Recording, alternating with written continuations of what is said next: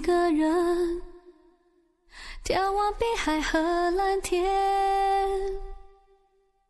在心里面那么灰就淡一些。海豚从眼前飞越，我看见了最美 Hello，各位高逼格养成指南的粉丝们，大家好，我是主播董董。火热的八月又到了，在全国各地的火炉的亲爱的你们，你们还好吗？今天我这里最高温度只有二十六度哦，快来太原避暑吧。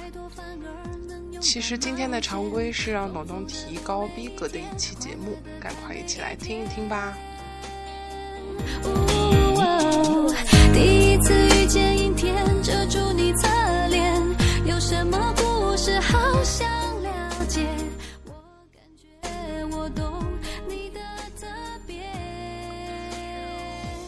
今天的第一位寿星来自台湾的拥有甜美嗓音的情歌小公主郭靖。先来欣赏一下郭靖的代表作，当年红遍大街小巷的一首《心墙》，带给大家。就算你有一道墙，我的爱会攀上窗台盛放。打开窗，你会看到悲伤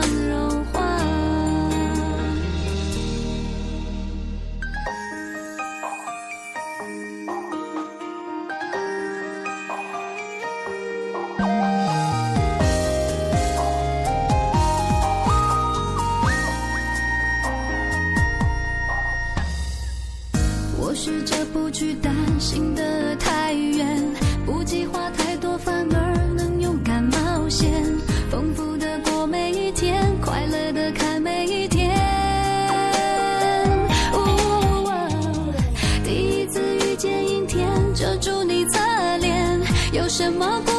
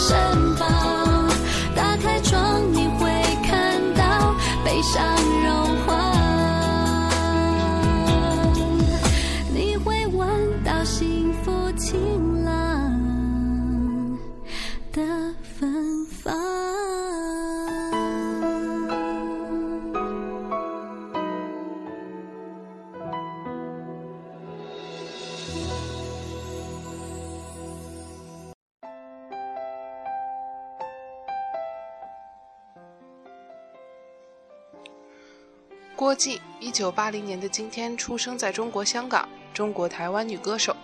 二零零七年四月是 Monster 的竞技啦啦队的队员，代表台湾出赛二零零七竞技啦啦队亚洲公开邀请赛海外组，并获得第一名。二零零七年六月十一日，和青鸟飞鱼一起做客台湾综艺节目《我爱黑社会》。六月二十九日发行首张专辑《我不想忘记你》。与师姐妹范玮琪以及张韶涵合唱歌曲《仨人》。十二月赴马来西亚做个人首张专辑的宣传，与马来西亚当地歌手孙燕姿、梁静茹等在马来西亚当地电视台的台庆同台演出。凭借第一张专辑，郭靖获得内地雪碧榜2007年年度最佳新人奖。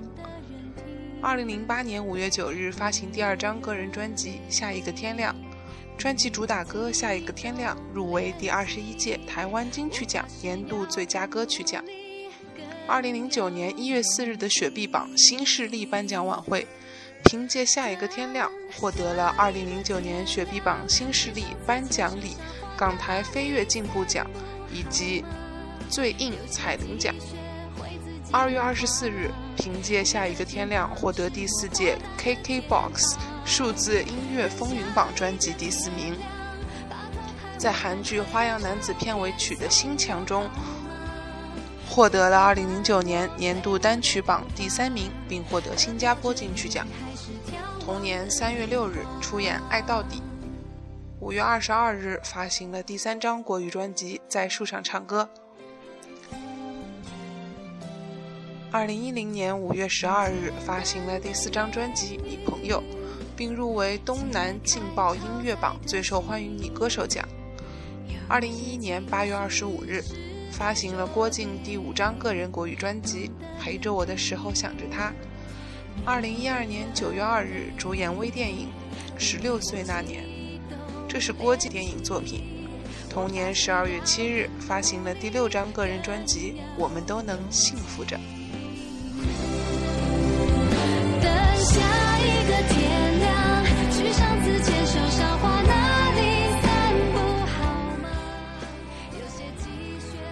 下面我们就来继续欣赏完这首耳熟能详的歌曲吧。下一个天亮带给大家。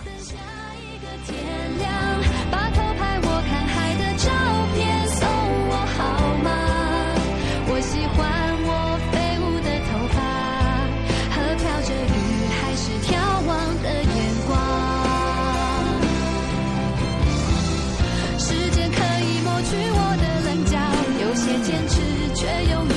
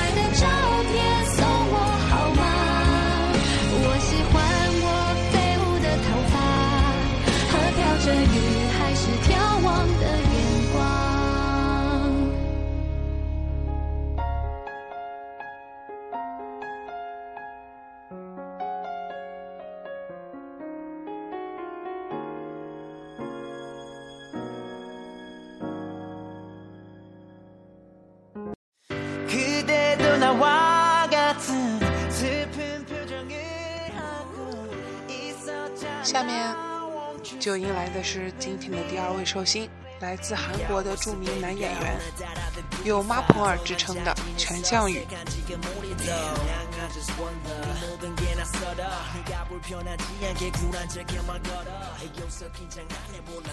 其实，董东第一次接触到全相宇是在《Running Man》上。全相宇当时是那一期《Running Man》的嘉宾，我对他的第一印象是男人。全相宇，一九七六年的今天出生在韩国大田广域市，韩国男演员、模特，毕业于韩国韩南大学。二零零三年，全相佑与金荷娜合作电影《我的野蛮女老师》，该片上映五天，观众就冲破一百万人次。总共创下五百多万观众观看的票房。凭借该影片，全相佑获得第四十届韩国电影大钟奖最佳男演员和第三十九届韩国百想艺术大赏最优秀新演员奖。十二月，全相佑与崔智友、金泰熙、申俊贤等演员拍摄 SBS 电视剧《天国的阶梯》。在剧中，全相佑扮演深情忧郁的男青年车成俊。给人以全新的印象。该剧最高收视率达百分之四十二点四，为二零零三年度韩国电视剧收视冠军，并以此为契机打开了中国市场。越来越多的中国影迷开始关注这个青年。二零零五年，全相佑、严正勋联袂主演电视剧《悲伤恋歌》，六月与韩彩英、金喜善、李孝利一起被授予国税厅宣传大使。同年，全相佑广告片约增加，被韩国三星电子以八亿韩元的天价收入之下，为旗下的 Anyco 手机担任形象代言人。二零零六年，全相佑再次和金荷娜合作主演电影《青春漫画》，在剧中他扮演热血青年智焕一角。该电影第一天就创下了十三万观众的成绩，又一次证明了两人最强的搭档模式。二零零七年，全相佑主演电视剧《坏爱情》。二零零八年，全相佑凭借电影《宿命》。获得第四十四届韩国百想艺术大赏最佳人气男演员奖。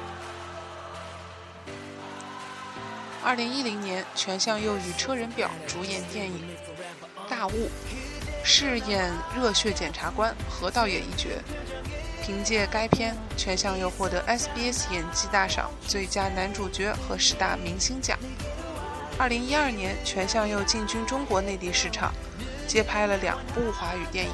影子爱人和十二生肖，在影子爱人中，全相佑首次和张柏芝搭档并挑战三角恋。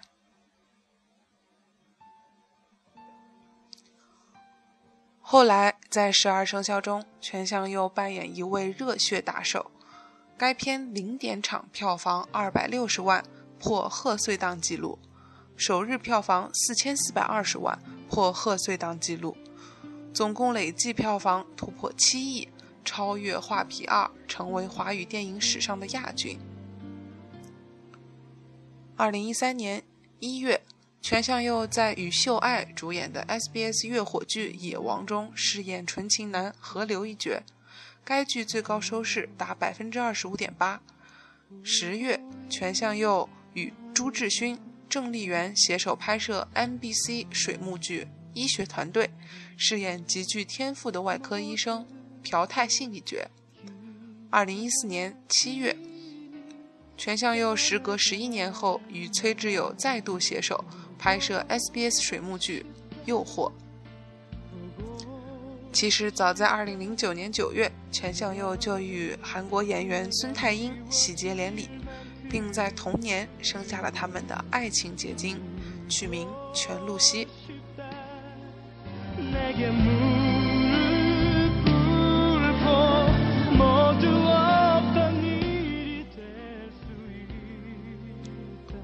下面我们请全向佑亲自演唱的主题曲《想你》。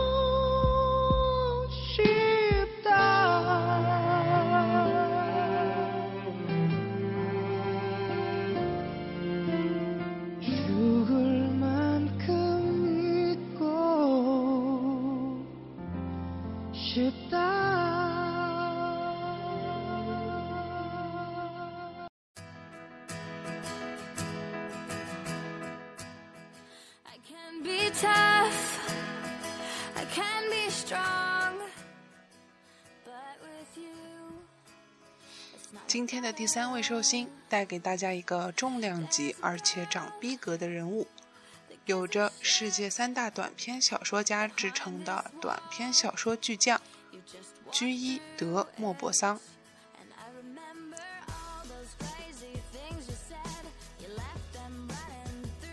莫泊桑，一八五零年的今天出生于法国诺曼底。中学毕业后，普法战争爆发，他应征入伍。两年的兵营生活使他认识到了战争的残酷，祖国的危难启发了他的爱国思想。战争结束后，他到达巴黎，先后在海军部和教育部任小职员，同时开始了文学创作。一八八零年，完成了《羊脂球》的创作，轰动法国文坛。之后离职，从事专门的文学创作，并拜师居斯塔夫·福楼拜。十年间，他完成了三百多个短篇小说和六个长篇小说，其中许多作品流传甚广，尤其是短篇小说，小说巨匠。长篇有《一生》《俊友》《漂亮朋友》等，中短篇有《菲菲小姐》《项链》《我的叔叔于勒》《一个女故宫的故事》等。莫泊桑是法国文学史上短篇小说创作数量最大、成就最高的作家。三百余篇短篇小说的巨大创作量，在十九世纪文学中是绝无仅有的。他的短篇所描绘的生活面极为广泛，实际上构成了十九世纪下半期法国社会一幅全面的风俗画。更重要的是，他把现实主义短篇小说的艺术提高到了一个前所未有的水平。他在文学史上的重要地位，主要就是由他短篇小说的成就所奠定的。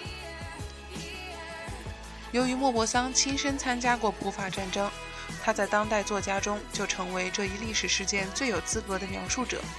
他对战争的所见所闻是那样丰富，而他的体验感受又是那么的深切，因此他在整个创作的历程中始终执着于普法战争的题材，写出了一批以战争为内容的短篇。莫泊桑在文学史上的首要贡献。在于把短篇小说艺术提高到了一个空前的水平。逼真自然是莫泊桑在短篇小说创作中追求的首要目标，也是他现实主义小说艺术的重要标志。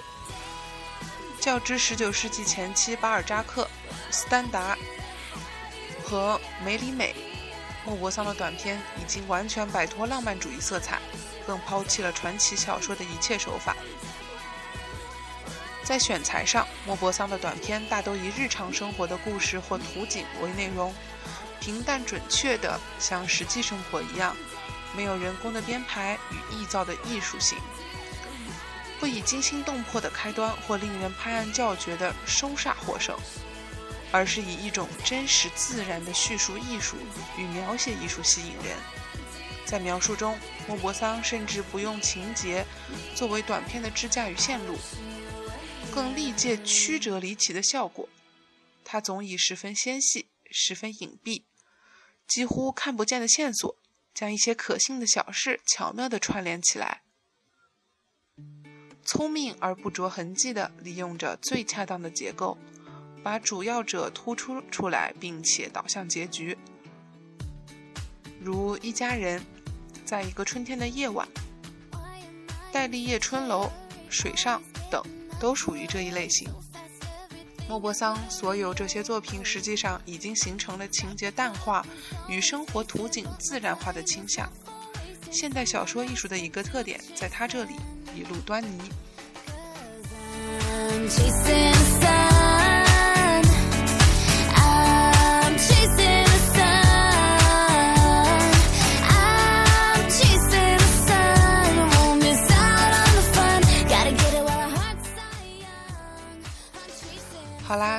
节目就到这里，送上我们来自 Hillary Duff 的《Cheese in the Sun》。今天的节目就到这里，我们下次再见喽要了 Boom，阿宁。in So living